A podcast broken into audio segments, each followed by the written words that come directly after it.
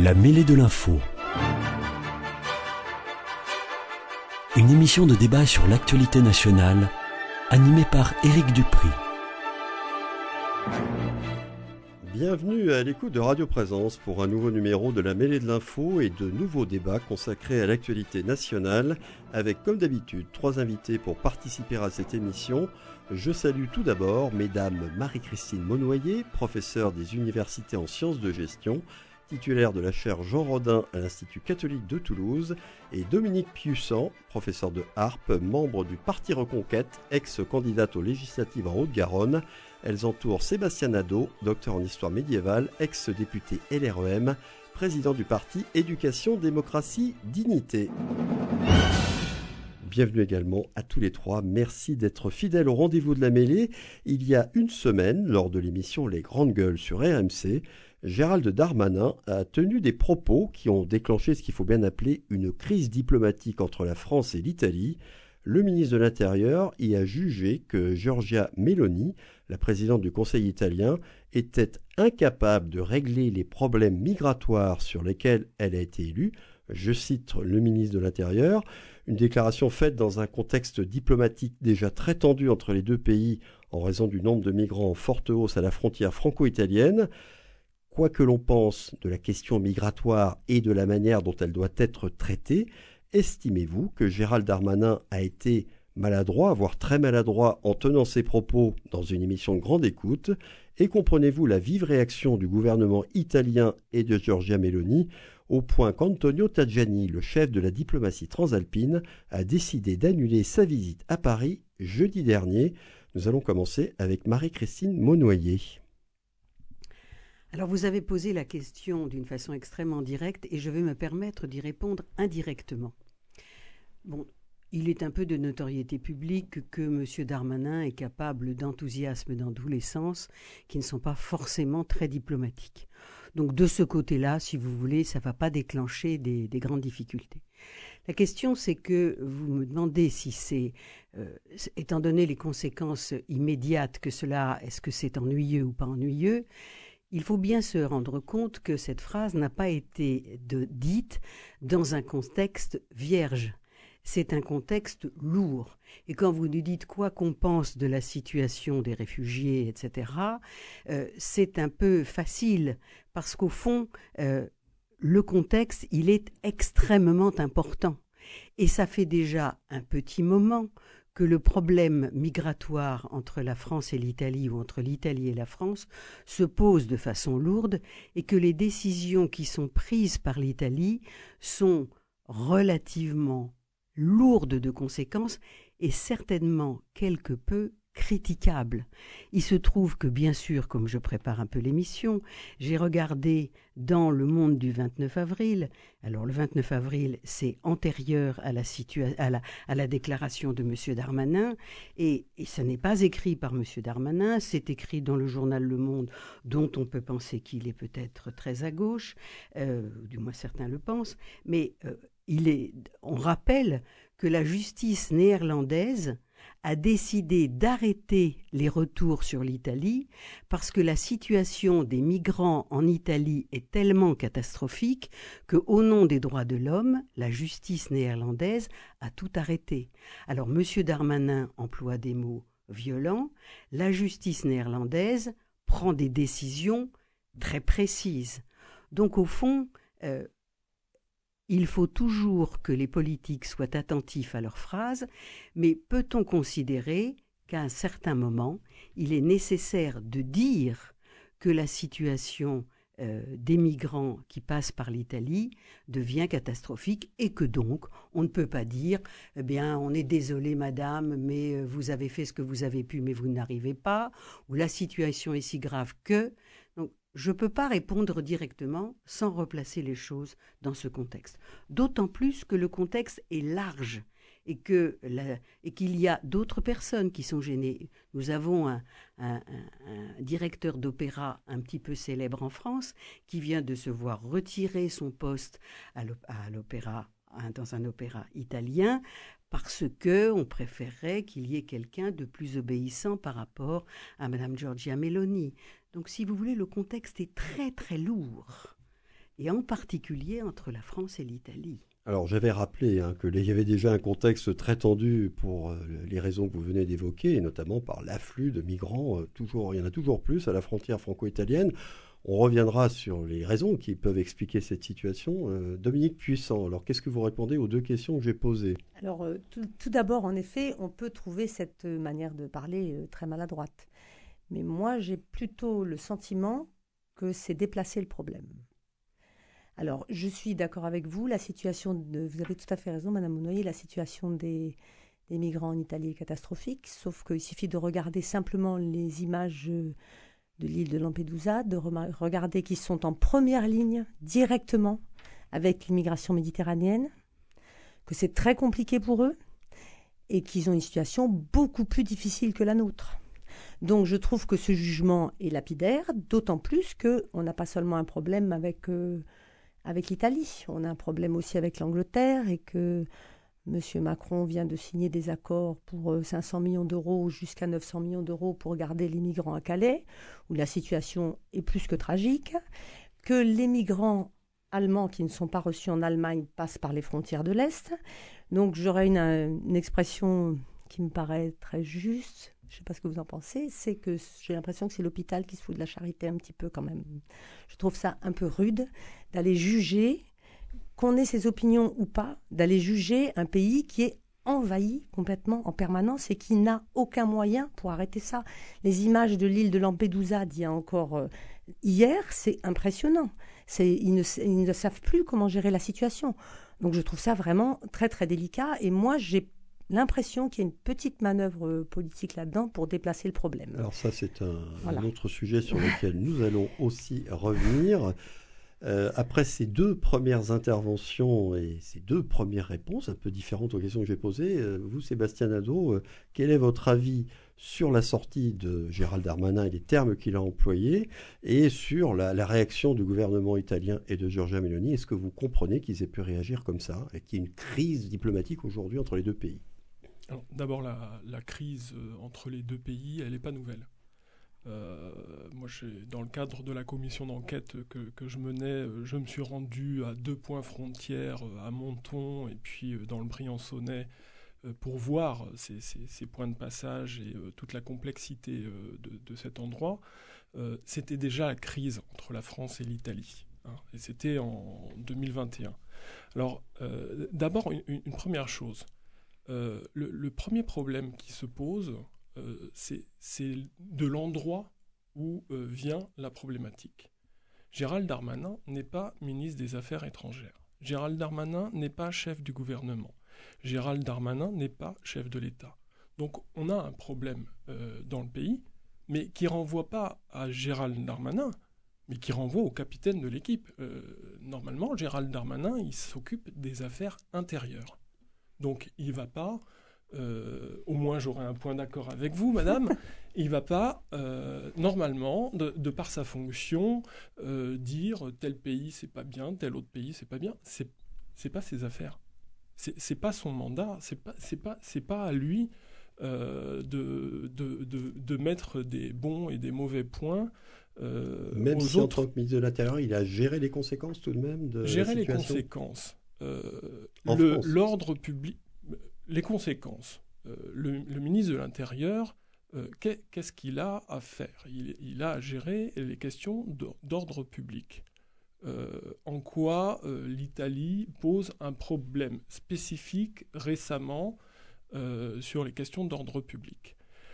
si l'Italie pose des problèmes parce que la frontière serait trop passante pour les migrants, c'est ce que j'ai cru comprendre.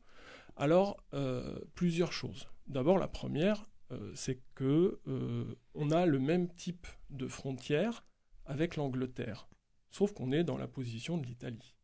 Voilà. Donc, la critique vis-à-vis de l'Italie, on peut se l'adosser à nous-mêmes vis-à-vis de l'Angleterre. Donc ça, c'est un, un, point qui est non négligeable.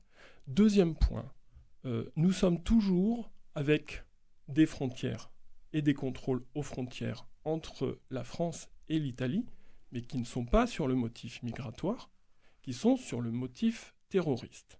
Donc, qui, relève euh, d'un point très particulier de, Schengen et qui ont été mis en place au moment des attentats en 2015. Et qui, pour le coup, relèvent de la sécurité intérieure. Voilà. Donc, la, France exerce des contrôles vis-à-vis d'un partenaire européen. On est tous les deux au sein de l'Union européenne, et vous allez voir où j'en viens. Euh, et euh, finalement utilise un texte, mais un artifice du texte, 2015, euh, aujourd'hui on est en 2023, on a eu ces attentats à Nice, la frontière était fermée, ça n'a pas empêché cet attentat, je parle de celui dans la cathédrale. donc on, on, a une situation qui est extrêmement difficile du point de vue de la relation avec l'Italie. Donc deux possibilités, soit on se fâche, c'est l'option française, soit on va euh, à la recherche d'un arbitrage qui ne peut être autre que celui de l'Union européenne. Et là, dans ce jeu, la France avait la présidence de l'Union européenne, elle a eu pendant six mois, et il y avait des questions migratoires. Il y a ce qu'on appelle le paquet migratoire. C'est un certain nombre de lois. Alors ça s'appelle un peu autrement euh, quand, euh, quand on parle de l'Union européenne. Mais la France ne s'est saisie de rien, strictement rien. Elle n'a pas avancé. Euh, qu'on soit de toutes sortes de positions sur le sujet migratoire, on voit bien qu'il y a une problématique. Euh, moi, vous savez, euh, mes positions, euh, je les défends d'abord pour que on traite humainement les gens qui sont sur le territoire. Qu'il y ait des contrôles, qu'il y ait une régulation, qu'il y ait des aménagements, ça fait partie de ce qui est nécessaire quand on parle de politique et de politique publique, pour le coup migratoire. Bon, manifestement, la France ne fait rien, n'a pas saisi l'opportunité de la présidence européenne pour faire. Et là, donc, on a un ministre de l'Intérieur qui est livré à lui-même, qui est sur sa trajectoire personnelle. Bah, euh, ne mentons pas, euh, il envisage Ses ambitions éventuellement, euh, dire le mot. voilà, une ambition personnelle. Donc, il joue sur, sur un sujet qui est extrêmement délicat. En réalité, lui, il sait très bien ce qu'il fait. Euh, donc à la question, est-ce qu'il euh, a été maladroit, etc. Non, pas du tout. Politiquement parlant, euh, c'est plutôt un coup qu'on pourrait appeler habile. Sauf que ça nous fâche avec l'Italie, dont on n'avait pas du tout besoin de se fâcher, puisque si on veut avoir le début d'une avancée sur les questions migratoires, mmh. on ne peut pas l'imaginer sans euh, quelque chose d'extrêmement sérieux, déjà à minima avec l'Espagne et l'Italie. Alors, il y a, il y a d'autres, bien sûr. Et oui, bien, sûr, Bien sûr qu'il y a une réflexion. Il faut absolument réfléchir à et ça. Et la réflexion ensuite qu'il y a à avoir euh, pour aborder cette question, euh, bon, l'immigration, c'est un phénomène anthropologique. C'est-à-dire que moi, quand j'entends tous les matins, ce matin, euh, hier, là ce matin c'était Bruno Retailleau, etc. On va couper le robinet de l'immigration. Mais c'est pas quelque chose qui marche comme ça. D'abord, euh, les gens, c'est, c'est pas de l'eau qui coule, c'est pas un robinet, ils dépendent pas de ça. Mais la question qui se pose, c'est pas est-ce qu'on arrête l'immigration, c'est comment on travaille avec, parce qu'on est obligé de travailler avec. C'est-à-dire qu'il n'y a pas de période, bon, moi je suis historien euh, médiéviste, mais il n'y a pas de période, il n'y a pas d'endroit où on se ferme complètement. Même la Grande-Bretagne, c'est une île. On pourrait dire, ça va être facile, on coupe l'immigration. Non, ça marche pas comme ça. C'est pas si simple. Et donc, Nadeau, il y a quand même une manière de réguler les choses. il y a quand même un nombre absolument impressionnant et croissant en permanence. C'est comme, on remplit une bouteille d'eau, une fois qu'elle est pleine, on continue. Pour s'occuper des personnes qui viennent sur un territoire, il faut avoir les moyens de s'en occuper. il y a une question de nombre. le problème étant le nombre. Donc en fait, euh, la solution temporairement, c'est quand même d'arrêter pour essayer de s'occuper de ceux qui sont là, puisque de toute façon, ils y sont. Il y, il y a une question de nombre, mais il y a une question de manière dont on accueille, comme vous dites, le nombre. Et la question qui se pose, euh, c'est de savoir comment on construit avec un certain nombre de personnes, comment on régule avec euh, cette question du nombre dont vous parlez, mmh. et donc comment on travaille notamment avec un continent qui s'appelle l'Afrique, et euh, comment se fait-il que ce soit le ministre de l'Intérieur qui régule et qui nous fasse ces pataquès diplomatiques quand on n'entend pas la ministre des Affaires étrangères sur le sujet? Ouais, si je résume votre intervention, la, euh, pardon, votre euh, prise de parole, l'intervention de Gérald Darmanin était intempestive, en tout cas pas en lien, en relation avec sa fonction qui est celle de la sécurité intérieure, de en tout cas, ça ne fait pas avancer les choses. du pays et que bon, il a jeté un pavé dans la mare qu'il aurait peut-être mieux valu éviter de ce qu'il aurait mieux valu d'éviter de faire. Euh, Marie-Christine Monnoyer, quand euh, Sébastien Nadeau pointe d'une part le, rôle de l'Union européenne et le fait que la France, qui a été à la présidence, n'a rien fait pour essayer de réguler et de, trouver une solution au problème migratoire entre l'Italie et la France, euh, est-ce que vous êtes d'accord avec lui? Parce que vous pointiez beaucoup la culpabilité d'Italie dans la situation actuelle. Euh, est-ce qu'ils sont complètement coupables, les Italiens? Oh, Je ne dirais jamais qu'ils sont. Je ne dirais jamais qu'ils sont coupables. La situation est tellement compliquée qu'il ne s'agit pas de, mettre des culpabilités. Ce qui est sûr, c'est que pour aller dans le sens de ce qui vient d'être dit, euh, il vaut mieux prévenir que guérir. C'est-à-dire qu'il faut travailler là, sur le fait qu'on on puisse réduire, non pas en bloquant la frontière, mais en faisant en sorte que les gens n'aient plus envie de venir ou ne, ne, soient plus amenés à venir. Euh, d'abord, ce n'est pas qu'avec l'Afrique, puisque vous savez que même à la frontière italienne, il y a des Afghans. Et que je sache, l'Afghanistan n'est pas en Afrique. Donc dans ces conditions, c'est le problème migratoire dans, toute son importance. Or, euh, un certain nombre de c'est certainement au niveau européen qu'on est le mieux placé pour travailler sur ces questions. C'est évident, et ce n'est pas la, présidence de, Monsieur, la, présidence de la France euh, voilà est un peu courte, euh, et, elle a et cette question est traitée de multiples façons par toutes les présidences. Donc euh, la France n'a pas été meilleure que les autres, mais n'a pas été plus mauvaise que les autres non plus. En revanche, ce qui se passe, c'est qu'il y a des idées qui sont lancées des idées que l'on applique, et il y en a même des anciennes. Je me rappelle de l'idée du président Sarkozy de développer des activités importantes avec, euh, avec l'Afrique.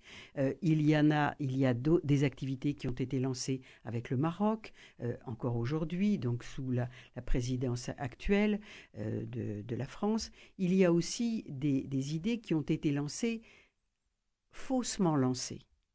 Et je reviens à Madame Mélanie Madame Mélanie, elle a lancé un plan qu'elle avait appelé le plan, euh, je suis en train de chercher son nom naturellement, le, plan d'un grand responsable pétrolier en Italie, ça va me revenir, et c'est complètement flou. C'est-à-dire qu'il y a un certain nombre, et l'Italie dans ce cas-là, fait, mais dit qu'elle fait quelque chose, alors qu'en fait elle ne fait rien sur le plan de de l'accompagnement des pays qui sont des pays d'émigration. Or, euh, c'est toujours gênant quand on dit qu'on fait des choses et qu'on ne les fait pas. Hein.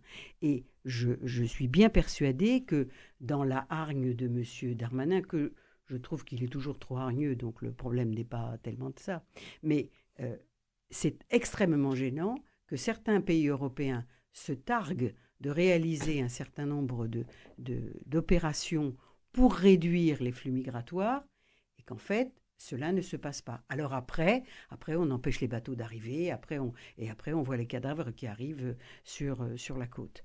Donc, ce qui paraît indispensable, c'est que au niveau de l'Union européenne, nous arrivions à proposer des solutions pour, alors vous avez raison, c'est sans doute d'abord vers l'Afrique, que nous devons travailler. Euh, d'abord parce que euh, sinon ça va continuer d'une façon considérable si on ajoute en plus les problématiques climatiques.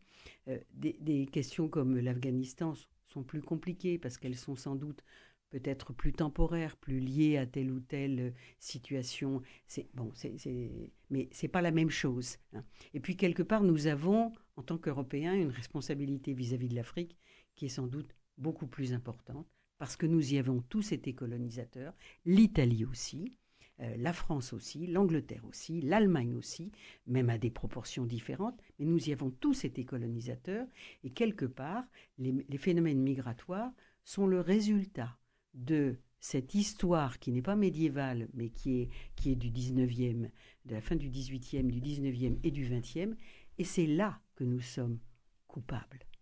Ah, alors, demi-puissant, est-ce que la culpabilité ah, de...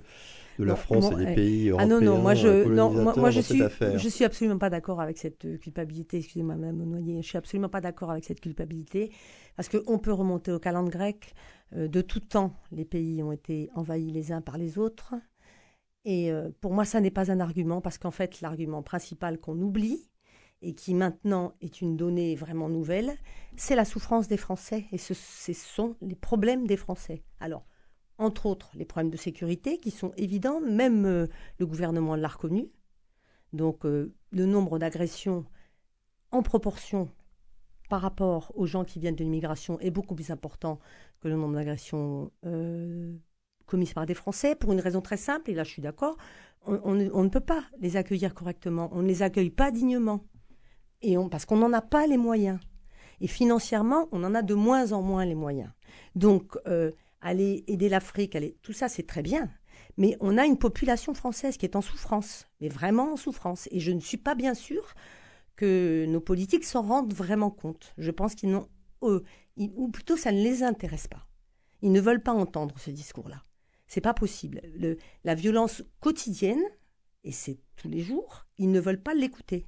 Alors, que les migrants soient agressifs parce qu'ils sont mal reçus, parce qu'on leur a promis la lune et qu'on ne peut pas leur donner parce qu'on est dans une situation financière qui devient vraiment, vraiment très compliquée, même pour la classe moyenne.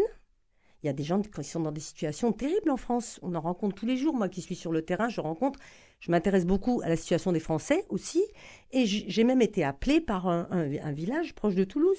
Et ce n'est pas moi qui ai été les voir parce qu'on voulait leur imposer un sépare qui est un centre de retour euh, pour le départ volontaire, euh, où euh, entre nous, ils peuvent signer qu'ils veulent partir et rester.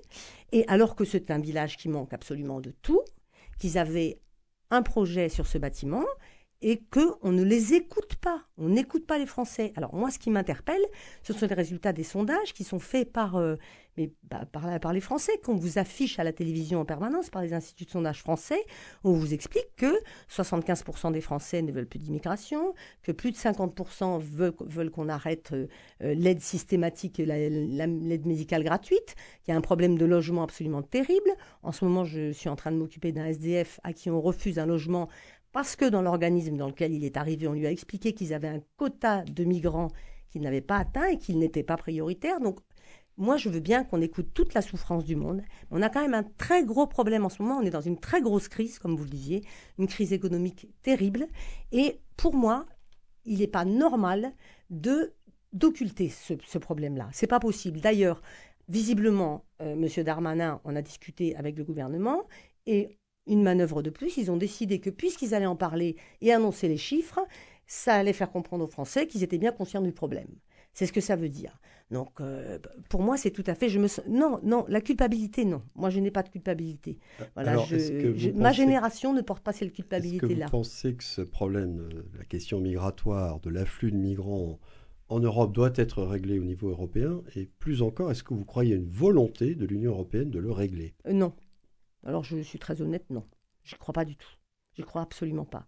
D'ailleurs, il n'y a qu'à voir le, clivage qui se fait en Europe entre certains pays qui veulent régler ce problème-là et d'autres qui ne veulent pas. Et certains pays qui, malgré les sanctions qui risquent, refusent les choses et d'autres qui les acceptent. Et nous, nous acceptons tout, tout le temps.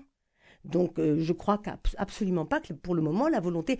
L'Europe devrait prendre une décision, mais elle ne la prend pas. Et en effet, la France ne l'a pas prise. Et en effet, les conditions dans lesquelles on les accueille maintenant, parce que ça fait trop longtemps que ça dure et qu'il y en a trop, c'est comme une bouteille d'eau pleine qu'on voudrait remplir, c'est pas possible. Eh bien, elles sont indignes. C'est insupportable de voir des gens qui dorment dans des bas-côtés en Normandie. C'est invraisemblable, des choses comme ça. Ça devrait même pas arriver. Les gens sous des tentes, des personnes qu'on ne peut pas loger, et à qui on ne peut pas trouver de travail, parce qu'il y a ça aussi. C'est qu'on leur dit, vous allez travailler, mais travailler où, quand et comment? Donc pour moi, il y a une invraisemblance dans ce discours total et un oubli des Français surtout. Ce problème n'est pas du tout récent. Euh, moi qui suis sans doute plus âgé que vous, je me rappelle que là où j'habitais à Paris, à côté, de mon, à côté du HLM dans lequel je vivais enfant et adolescent, il y avait ce qu'on appelait la zone, et c'était des baraques euh, c'était dans les années 50. Les baraques en France, ça s'est multiplié de, manière impressionnante. Ah non, il y, a beaucoup, il y a beaucoup moins de bidonvilles qu'il y en avait à l'époque. C'est terrible. Non, non, mais la position n'est pas la même. Mais c'est un problème qui est très ancien. Et puis, c'était pas la même population. Sébastien Nadeau, vous qui êtes très impliqué et même très engagé sur cette question de l'accueil des migrants en France, mais pas seulement en France d'ailleurs, à ce que vient de dire Dominique Puissant, à toutes les questions qu'elle a soulevées, les problèmes qu'elle a, pointés, qu'est-ce que vous répondez? Bah, Déjà, il faut partir d'éléments factuels. J'en ai pas entendu. Euh, des éléments factuels, je vais vous en donner trois. Le premier, euh, c'est que euh, la plus grande quantité de personnes migrantes qui arrivent sur le sol français aujourd'hui, ce sont les étudiants. Absolument. Voilà. Ça, c'est euh, les données de l'INSEE, c'est euh, incontestable. il ne faut pas le mélanger avec les autres. Deuxième donnée qui serait intéressant euh, de prendre en compte, c'est que un peu plus de 51% des personnes migrantes qui rentrent sur le territoire sont des femmes. Sont des femmes. Euh, ensuite. C'est souvent pas ce qu'on nous montre non, non, non. des camps. Mais non, mais c'est-à-dire que euh, moi, pendant six mois, euh, je suis allé de squat. J'ai vu les SDF aussi, qui ont effectivement des problèmes de coexistence parce que dormir dans un endroit pourri, quand on est à plein de personnes, ça, ça reste difficile. Et puis quand on n'a pas la même culture et les mêmes manières de vivre, on mélange des choses qui sont opposer euh, la misère des uns et la misère des autres me paraît pas être quelque chose qui fonctionne Je ne l'oppose pas, je dis qu'on ne la prend pas en compte et qu'on n'en euh, parle même pas. C'est pas la même chose. Le problème du logement en France est un problème pour tous. Il est valable pour les gens en grande précarité en premier. Et donc des gens en grande précarité, il y en a en France mais euh, est-ce que c'est lié euh, au fait qu'il y ait des, migrants qui viennent sur le territoire? euh, ça, Il y a un nombre de logements limité, M. Nadeau, de toute façon. Il y avoir une corrélation. mais il y a un nombre de logements limité, M. Nadeau, quand même, malgré tout. puisque vous, vous parliez des Afghans, moi je suis allé voir des Afghans avec un titre provisoire de séjour, puisqu'ils sont en, en attente d'asile. Ils dorment sur un terrain vague à Bobigny. Donc, ils ne privent pas un SDF d'un logement. mais ça, la, phrase que je vous, la phrase je, ne sais pas de quelle chose La phrase que je vous donne, elle est factuelle. C'est-à-dire que c'est une personne qui s'est présentée dans, dans, dans une ah, l'association des HLM et c'est ce qu'on lui a expliqué. On lui a dit qu'il y avait des quotas. Les gens ne les inventent pas, ces histoires-là. Personne n'invente, personne n'a envie d'inventer une histoire comme celle-là. C'est factuel. Vous dites que ça n'est pas factuel, c'est factuel. Bah, le nombre de fois, si vous voulez, où on se fait. Euh, je, vous ai dit que des éléments factuels, il y en avait et que vous ne euh, les soulignez jamais. Euh, et je vous en ai donné d'abord. Euh, vous parlez quand des étudiants et des étudiantes qui viennent en Alors, France c'est pareil. Les étudiants et les étudiantes qui viennent en France depuis l'étranger, il y a les vrais étudiants et les faux étudiants. Et vous le savez très bien, j'ai des élèves qui sont en faculté, et ça, on peut vous le raconter aussi. C'est pareil, c'est comme l'âge des, c'est comme euh, les, les mineurs dont on ne vérifie pas l'âge. C'est exactement la même chose. Mais on vérifie l'âge des mineurs qui arrivent. On n'a plus le droit maintenant de vérifier de manière euh, scientifique l'âge des mineurs. voilà, c'est une réalité. C'est une question qui est souvent posée aussi, l'âge des mineurs isolés, soi-disant mineurs isolés. Alors moi, je ne suis pas allé vérifier, évidemment. Bon, on va pas quand faire vous, quand on, Voilà, quand on vous annonce une arrivée avec un certain nombre de femmes et d'enfants, eh bien, après, à l'arrivée, quand ils comptent les personnes, il y a beaucoup plus d'hommes que de femmes et d'enfants. Mais ça, c'est pas moi qui le dis, c'est un comptage qui a été fait par moi, bien évidemment. Et c'est une information qui sont données. Donne des chiffres qui sont contraires à ce que vous êtes en train de dire. Pas ça. C'est de la même façon que. C'est pour ça que, je, vous renvoie cette question factuelle. Est-ce qu'on peut parler euh, Parce que euh, tant qu'on sera sur le déraisonnable et sur le côté fantasmatique de la chose, on ne pourra pas avancer dans notre pays. Et, au détriment des Français que vous semblez apprécier par-dessus tout. Alors, quand je parle des Français, je parle des Français qui sont issus de l'immigration et qui sont intégrés, il y en a plein.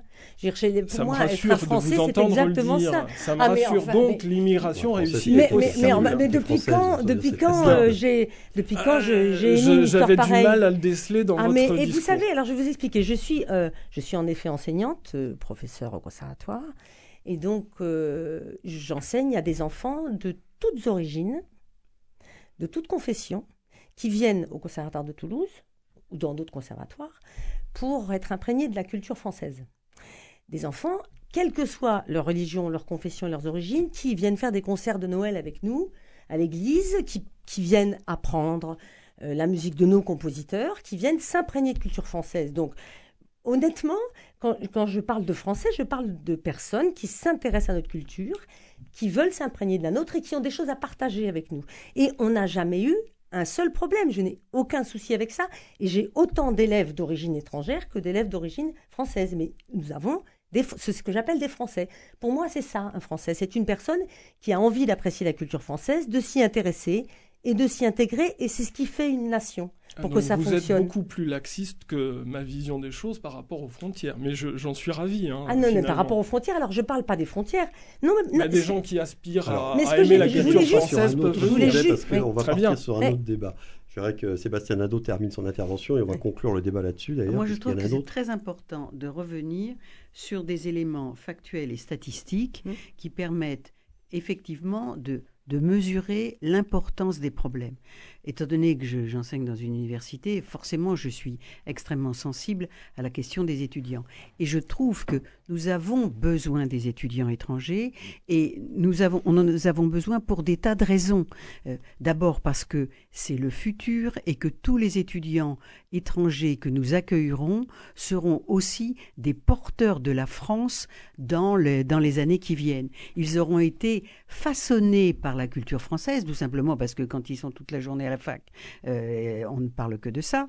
Et, et donc, euh, mettre prendre comme statistique le nombre de personnes qui arrivent sans, par sans faire cette différence entre ceux qui viennent étudier et ceux qui viennent chercher du travail, c'est extrêmement lourd de conséquences. C'est s'amuser à se, à, oblitérer une partie de la réalité. De la même façon, quand on ne fait pas la différence entre les venus des hommes et les venus des femmes, ça laisse penser que le danger que représente le jeune mâle euh, venant d'un pays dans une situation difficile est dangereux, alors que si on sait que c'est une mère de famille avec quatre loustiques, eh bien, on va évidemment nettement moins la considérer comme dangereuse. Hein.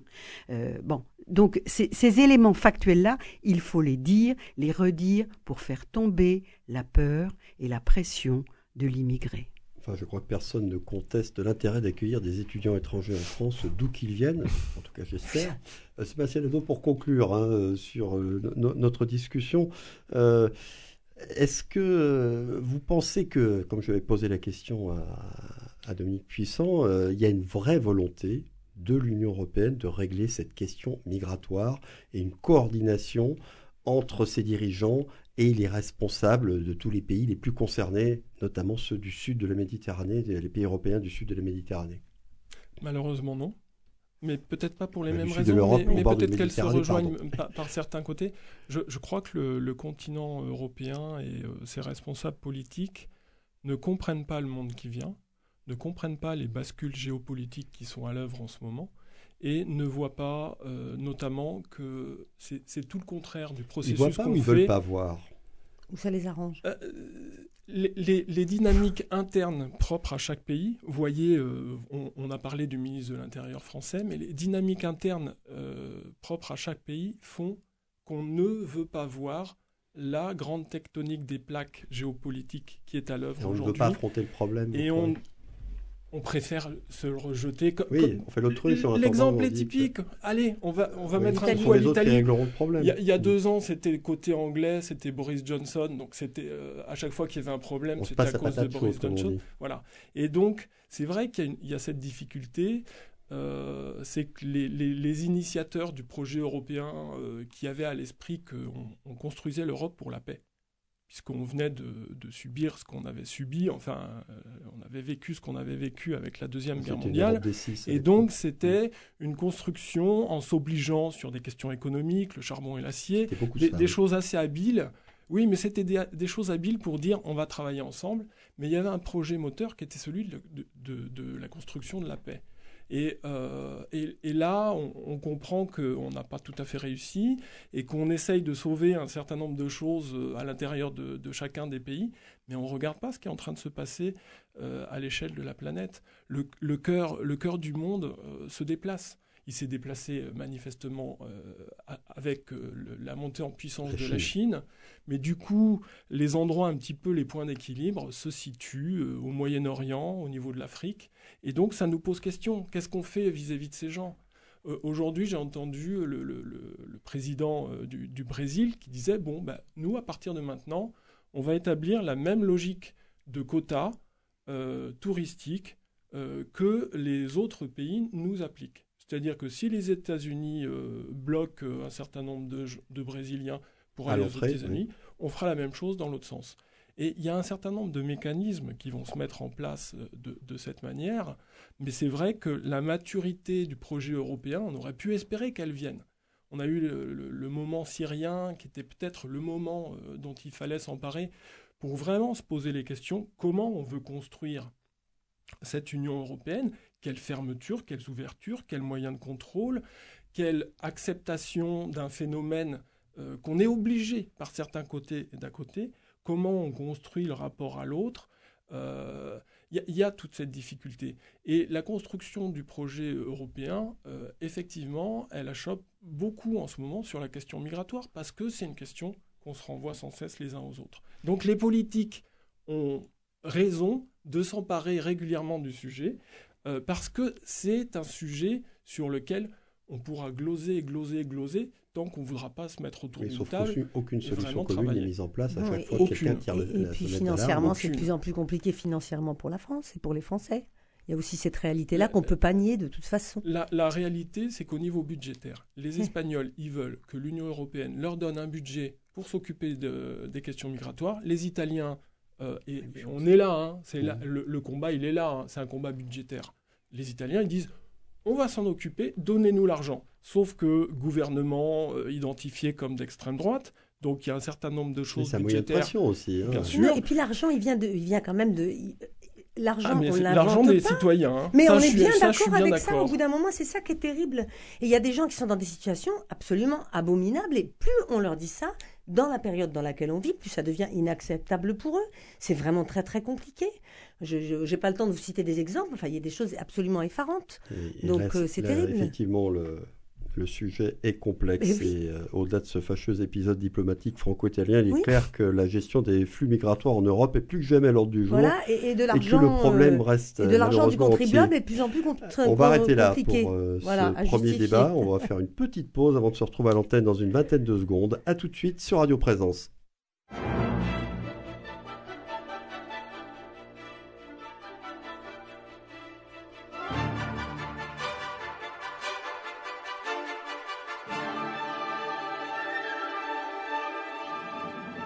La mêlée de l'info, Éric Dupri. Et nous revoici pour un second débat qui n'est pas tout à fait sans rapport avec le premier d'ailleurs. Je suis toujours en compagnie de Marie-Christine Monnoyer, Dominique Puissant et Sébastien Nadeau, avec lesquels nous allons revenir à la scène politique franco-française, mais pour un sujet où il est encore question de l'Union européenne. Le député Renaissance Mathieu Lefebvre a en effet proposé une loi qui vise à rendre obligatoire le pavoisement des drapeaux français et au fronton des mairies. Elle a été soumise au vote des députés mardi, le 9 mai, une date symbolique puisque c'est celle de la journée de l'Europe. Cette proposition divise beaucoup au sein de l'Assemblée nationale et même à l'intérieur des groupes et des partis. Finalement, elle a été adoptée hier soir par 130 voix pour et 109 contre. Pour votre part, est-ce que cela vous semble une bonne chose, sachant que c'est surtout, comme on pouvait s'y attendre, l'obligation de pavoiser le fronton des mairies avec le drapeau de l'Union européenne qui pose un problème à de nombreux élus, qu'ils soient de gauche euh, ou de droite d'ailleurs? Dominique Puissant. Alors, d'abord, je suis... Euh, pour moi, c'est un faux sujet. Surtout un sujet par rapport à ce qu'on vit en ce moment qui me paraît quand même... Euh, j'ai encore l'impression qu'on cherche à déplacer le problème et à faire discuter les Français sur un sujet qui n'a pas autant d'importance que ça. D'abord, la première question, c'est comment peut-on dire que euh, les mairies, euh, les communes de moins de 1500 habitants n'auront pas cette obligation N'auront pas cette obligation. Alors, ça représente 70% des mairies françaises. Déjà, ce clivage est là. Il y a toujours un clivage. On arrive toujours à euh, classer des Français d'un certain côté et d'autres d'un autre. Le monde rural, c'est pas une obligation, c'est pas grave, ça n'a pas d'importance. Alors, ou c'est valable pour tout le monde, ou c'est valable pour personne. Déjà, c'est une aberration pour moi. Et en plus, euh, ce drapeau européen, euh, je, vais, je, vais, vous poser une question toute bête. Pensez-vous que le nom qu'il y a eu en 2005 euh, au traité de Maastricht, si on refaisait un référendum maintenant, il se passerait quoi? Donc, c'est-à-dire qu'en fait, c'est juste une manœuvre politique pour expliquer que le gouvernement français a décidé qu'il allait s'occuper de l'Europe, qu'on allait vraiment mettre l'accent sur l'Europe, que seule l'Europe pouvait nous sauver, alors que, encore une fois, l'opinion publique n'a pas l'air du tout de penser la même chose. Et donc le drapeau français, c'est quelque chose de... C'est mille ans d'histoire, enfin c'est une grande histoire le drapeau français. Il y a des Français qui sont morts pour ce drapeau, en le tenant à la main pour défendre notre pays, pour défendre notre culture, notre civilisation. Le drapeau européen, elle représente quoi cette Europe? C'est une Europe euh, de marché économique qui maintenant a décidé de se mêler de culture, de politique, de civilisation. Au départ, ce n'était pas du tout ça qui était prévu. Qu'est-ce que c'est que cette Europe? On avait, euh, au, départ, c'était, c'est parti, comme vous disiez très justement, du charbon, de l'énergie et du libre échenge et de la paix aussi, mais les problèmes culturels, oui, mais les problèmes, les problèmes culturels, les problèmes de de, de, civilisation, euh, de, de, de, culture, oui, excusez-moi, je suis désolée, mais les, problèmes de, de, culture euh, et les problèmes d'unification de la culture européenne, c'est devenu quelque chose de terrible. C'est euh, l'Europe qui décide de ce qu'on doit faire culturellement, entre autres dans nos pays. Je trouve ça insupportable. Mais c'est totalement insupportable. Est-ce qu'il y a une Europe sociale? Euh, les, agriculteurs, le problème des agriculteurs, par exemple, c'est quand même phénoménal cette histoire-là. Mais je sais, peut-être que je vous choque en, vous disant ah oui, ça. ça vous nous choque. Voilà, mais, mais les problèmes des agriculteurs, quand on voit le libre-échange, qu'on a des normes que nous, on respecte en France, par exemple, rien qu'au niveau écologique, et qu'on importe des produits de pays dont on sait pertinemment qu'ils ne respectent pas ces normes, vous voulez qu'on en pense quoi exactement? Donc en fait, pour moi, ce drapeau, il n'a rien à faire à côté du drapeau français pour le moment. Voilà, tout simplement parce que je ne pense pas que l'Europe ait séduit les Français, d'ailleurs, je ne suis pas la seule à le penser, dans son fonctionnement. Voilà, c'est tout simplement ce que je pense. possible que s'il y avait eu un référendum euh, qui posait cette question, bon, qui effectivement n'a qu'un intérêt relatif, euh, il n'est pas certain que les Français auraient adhéré. Bon, vous, Sébastien Nadeau, est-ce que vous pensez que c'est une bonne chose que dorénavant, il soit obligatoire de pavoiser les frontons des mairies avec le drapeau français et le drapeau de l'Union européenne?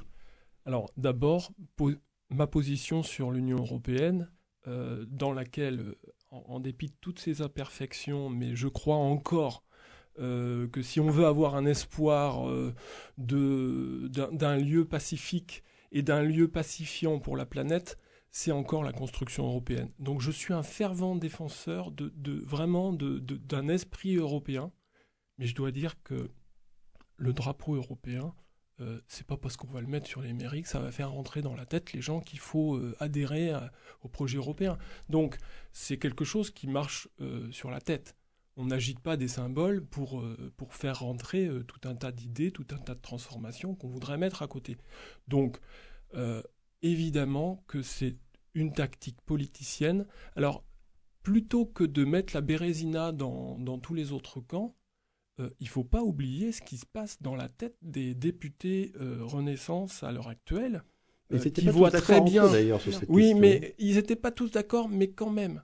Euh, c'est un ensemble très pro-européen, dans la lignée du président Emmanuel Macron. Au passage, on rajoute un peu son portrait dans les mairies, là, ce qui est assez risible. Mais bref, euh, l'idée, c'était plutôt d'essayer de, rassembler un peu euh, la majorité relative, certes, mais la majorité autour de quelque chose où on n'allait pas s'énerver. Ceux qui sont un peu hostiles en font pas une bataille de principe dans Renaissance. Donc c'était un moyen de cimenter un petit peu euh, les, équipes dans un moment où, euh, là, je suis bien d'accord avec vous, il y aurait bien d'autres sujets à mettre sur la table quand on est au Parlement. La question du pouvoir d'achat me paraît une évidence. Euh, la question du système éducatif me paraît être une autre évidence. La question du système de santé en est une autre. Et qu'est-ce qu'on va faire? On va parler d'un bout de tissu, comme l'a dit euh, François Ruffin. On va agiter un bout de tissu. Qu'est-ce que c'est que cette histoire? Donc effectivement, euh, on comprend bien qu'il y a une manœuvre politicienne. Si on voulait parler d'Europe, ça, ça va vous faire plaisir. si on voulait parler d'Europe, on n'avait qu'à faire passer enfin l'examen du CETA l'AECG en version française, c'est-à-dire l'accord commercial avec le Canada, lequel est en vigueur dans notre pays, alors qu'il a été voté certes à l'Assemblée, mais qu'il n'a toujours pas fait son chemin et qu'il n'est toujours pas ratifié. Et qui, de mon point de vue, met en difficulté un certain nombre euh, de gens dans le monde agricole et euh, nous met euh, sur la table des produits dont on peut avoir certains doutes sanitaires. J'ai été très impliqué dans l'examen de ce texte, j'ai vu comment ça se passait, et bien voilà, on, a, on avait l'occasion, si on voulait être pro-européen, de dire on va enfin passer cet examen au Sénat et puis on pourra le ratifier derrière. Mais non, on a choisi un petit quelque chose de symbole qui ne me paraissait pas vraiment nécessaire. Alors Marie-Christine Monnoyer, est-ce que comme Sébastien Nadeau, on peut être un fervent partisan de la construction européenne et trouver que cette obligation faite aux maires de pavoiser le fronton de leur édifice avec le drapeau européen, ça n'a pas grand intérêt? Je ne pense pas cela. Alors je vais essayer de vous expliquer. D'abord, je vais revenir sur ce qu'a dit Madame tout à l'heure et sur le fait qu'elle ne comprenait pas que cette obligation ne s'impose qu'aux communes de plus de 1500 habitants. En fait, c'est surtout pour respecter le fait que dans les petites communes, le panachage des listes électorales est possible et que nombre de ces communes ont des personnes, des élus qui sont de gauche, de droite, du milieu ou de rien d'ailleurs, et qu'ils ont donc des sensibilités qui peuvent être très différentes. Et donc on aurait mis si cette obligation avait été faite pour les communes de plus de 1500 habitants, on aurait mis un certain nombre de maires en, difficulté parce que les, les tensions entre les différents partis ou les différentes sensibilités auraient été fortes. Alors que pour les communes de taille plus importante, les majorités sont plus nettes et les pénachages euh, des listes sont beaucoup plus... Enfin, c'est fondamentalement différent. Donc voilà pourquoi il me semble que cette idée des 1500 n'est pas complètement aberrante et n'est pas sortie d'un chapeau. Le deuxième point qui me paraît important, c'est que vous savez, comme moi, que les élections européennes ont lieu en 2024. Et donc de poser cette question, qui n'est évidemment pas de la première importance, je suis d'accord, euh, les, lois sur euh, l'éducation sont plus importantes, mais il va y en avoir une sur les lycées professionnels qui arrive dans les semaines qui viennent. Donc elles ne sont pas remises au calendrier grec, même si tout le monde n'est pas forcément d'accord sur les propositions actuelles. C'est un autre point. Donc au fond, cette, loi n'avait pas un caractère d'urgence, sauf que euh, parler de l'Europe et la, et la rendre un peu visible par quelque chose qui n'est pas un bout de chiffon, mais qui est un drapeau, euh, eh bien, est intéressante à, à mettre en évidence quand on est à quelques mois d'une élection importante dans laquelle on souhaite, et tout le monde le souhaite, quels que soient les partis, que euh, les, Français, les électeurs, soient, euh, prennent conscience du rôle du Parlement européen et donc euh, s'intéressent à la question européenne. Sinon, après, on dira qu'elle s'occupe de ce qui ne la regarde pas, mais c'est quand même fondamentalement important. Donc au fond, nous sommes en 2023, ça n'est pas une question complètement non à, non à l'ordre du jour. Alors l'autre pour, terminer sur ces, deux points, euh, il me semble que cette question de la visibilité, de l'adhésion de la France à l'Europe est importante. Euh, euh, vous savez bien que si on lance un référendum, la, tout, le, toute la, tout le problème et, la, comment la question est, comment la question est libérée. Donc, gens, je ne parle... les gens ne répondent pas à la voilà. question. Donc euh, souvent les gens ne répondent pas à la question. Donc ce qui nous intéresse aujourd'hui, c'est de savoir si l'Europe est un avenir pour la France ou si, elle, si c'est une idée qui compte pour du beurre. Comme monsieur, moi je crois que c'est absolument fondamental que l'Europe continue à se construire, se développe, etc. Parce que justement, les plaques tectoniques, comme vous le disiez tout à l'heure, sont en train de bouger très fortement et que les évolutions du rôle de l'Asie mais pas seulement de la Chine, mais les évolutions du rôle de l'Asie rendent notre pays extrêmement petit et extrêmement dépendant euh, d'évolutions euh, sur lesquelles nous n'aurons absolument aucun pouvoir avec nos 66 millions d'habitants par rapport au, au, milliard et demi de l'Inde, au milliard et demi de la Chine, etc. Nous avons besoin d'être dans une, de mettre en évidence par le biais de l'Union européenne, les fameuses valeurs qui sont les nôtres, les valeurs de démocratie, les valeurs de respect de la vie humaine, les valeurs d'attention à, la situation des uns et des autres, etc. Donc, au fond, cette, question, ce n'est pas une question de chiffon ni de, ni de bout de tissu, c'est une question d'attirer l'attention des Français sur ce que l'Europe leur a apporté et sur ce que l'Europe leur apportera. Et je ne peux pas entendre de la part de Madame en face de moi que, euh, la, ah, la question de, euh, de la culture ne soit pas une, question euh, importante pour l'Europe. Quand je vois tous mes étudiants qui partent en Erasmus, euh, heureusement que l'Europe a créé Erasmus, parce que sinon nos étudiants ne seraient jamais allés voir au-delà de l'Hexagone. C'est grâce à l'Europe qu'on a créé Erasmus. Donc si vous voulez, la culture par ce biais... Peut-être, mais euh, l'Europe nous impose un certain nombre de choses comme le wokisme, comme euh, le corriger le langage, on est bien d'accord, ils sont en train d'en parler, bien sûr. Il y, a, une discussion européenne en ce moment sur euh, le mot noir qu'on emploierait dans certaines, euh, dans, certaines phrases. L'Europe fait de l'ingérence sur énormément de choses qui sont... Je n'ai jamais dit que j'étais contre l'Europe. Avant, on avait l'Union économique européenne. Et puis, à côté, pour la paix, il y avait l'OTAN. Et on avait l'Union économique européenne. Ça existait, ça, la CE, la Communauté économique européenne. L'Europe est une idée qui existe depuis très très longtemps. Elle n'a pas eu besoin du traité de Maastricht pour euh, exister. Et je pense que les gens sont tout à fait conscients de l'importance de ça. Mais la manière dont elle est faite, ce qu'elle nous impose, la manière dont ça se passe, est totalement scandaleuse. C'est pas le Parlement européen est consultatif, c'est la Commission européenne qui décide. Alors, au bout d'un moment, comment voulez-vous que les gens se sentent représentés? Mais ça, je vous donne l'opinion, le, sentiment des Français. Les Français de plus en plus de. Moi, je ne dis pas qu'il faut sortir de l'Europe, c'est parce que je dis. Je dis que la France pourrait peser pour que cette Europe soit différente. Et on ne pèse pas là-dessus. On fait partie de l'Europe et on accepte tout ce qu'on nous fait avaler et qui ne nous convient pas. Et qui ne convient pas. En fait, plusieurs pays avec des cultures et des traditions différentes ne peuvent pas uniformiser les fonctionnements qu'ils essayent de nous imposer sur beaucoup, beaucoup de choses. Bien évidemment qu'heureusement qu'Erasmus euh, existe, je suis complètement d'accord avec vous. Simplement, on ne reconnaît pas les différences, on essaye d'uniformiser. L'Europe, ça n'est pas un pays, pour moi, l'Europe, c'est un ensemble de cultures qui sont à respecter et la sensation pour le moment est qu'on ne les respecte pas et que un petit nombre de personnes décident pour tout le monde. Regardez l'attitude de l'Allemagne par rapport tout simple, les aides feux. Voilà. Les on a fait l'émission. Tout le monde a, tout le monde a, parlé de ça.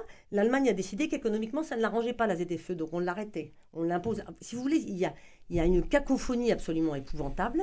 Et donc parler d'union dans ces conditions-là me paraît extrêmement compliqué. On va rester là pour ce second débat si vous voulez bien. On reprendra peut-être à une autre occasion. Euh, alors, pour terminer, on a pour habitude ici de vous permettre de donner vos coups de cœur ou vos coups de gueule du moment. Eh bien, on va terminer là-dessus. On va commencer avec Sébastien Nadeau. Alors, est-ce que ça va être un coup de cœur ou un coup de gueule? Malheureusement, c'est un coup de gueule. Avant-hier, à l'Elysée, Emmanuel Macron dînait avec euh, Forenia Singbe. Forenia Singbe, c'est euh, le président euh, du Togo. président du Togo depuis 2005 par la force. La dernière élection présidentielle en 2020, c'est par la force, c'est pas les urnes qui ont donné le résultat. Son père était le président du Togo depuis 1967 quand il a hérité de la charge, de la fonction. Et on a euh, dans le même temps Emmanuel Macron qui part en Afrique régulièrement pour annoncer que la France-Afrique c'est fini. Or, euh, la France et le Togo sont pleinement dans une relation France-africaine à l'ancienne et je me désespère, je me désole de voir que la France n'affirme pas ses valeurs, celles qui sont inscrites notamment euh, dans le préambule de la Constitution, laquelle mériterait d'être mieux connue des Françaises et des Français, et qui commence euh, par les droits de l'homme. Et donc, moi, cette question-là, de voir cet accueil euh, présidentiel chaleureux du dictateur togolais, ça m'énerve, ça m'exaspère. Et on ne va pas dans le bon sens parce que la relation à l'Afrique, elle est très importante dans les temps qui vont venir. On a beaucoup parlé lors du premier débat de cette émission. Marie-Christine Monnoyer, est-ce que vous, ce sera un coup de cœur ou un coup de gueule? En fait, c'est plus mitigé. je suis très contente de voir arriver euh, sur le bureau de l'Assemblée nationale une réflexion sur les lycées professionnels. Je suis très contente de voir arriver cette, euh, cette euh, discussion parce que les lycées professionnels qui accueillent maintenant pratiquement entre la moitié des élèves de cette tranche d'âge sont sous-organisés, sous-estimés, sous-financés, euh, et donc il faut absolument faire quelque chose. Et c'est d'autant plus fondamental que les jeunes qui vont dans ces lycées professionnels, jusqu'à présent, représentent quand même une partie de la population qui n'est pas la plus avantagée, tant sur le plan financier que sur le plan culturel. Donc, il faut réfléchir à cette question et vite. Dominique Puissant, rapidement. Rapidement, 30 mon, secondes. Mon, coup de gueule, il va être euh, culturel parce qu'en fait, euh, je, pas, je peux difficilement accepter qu'on détruise, qu'on salisse notre, notre histoire, notre littérature, euh, nos artistes, nos peintres en leur prêtant euh, des attentions, tout ce qu'il y a de plus douteuse, alors qu'il y a dans nos sphères des personnes tout à fait peu recommandables et que on décide de détruire une, une civilisation et une culture au nom de, de, de principes. Vous revenez au si je comprends voilà, bien. exactement. Ce 115e numéro de la mêlée de l'info est terminé. Merci à vous trois d'y avoir participé. Tous mes remerciements aussi à Christophe Aubry à la réalisation. Podcast disponible et téléchargeable dès maintenant sur le site de Radio Présence. Et grand merci à vous tous qui écoutez cette émission chaque semaine. À bientôt pour un prochain numéro. Très bon week-end à tous avec un petit peu d'avance.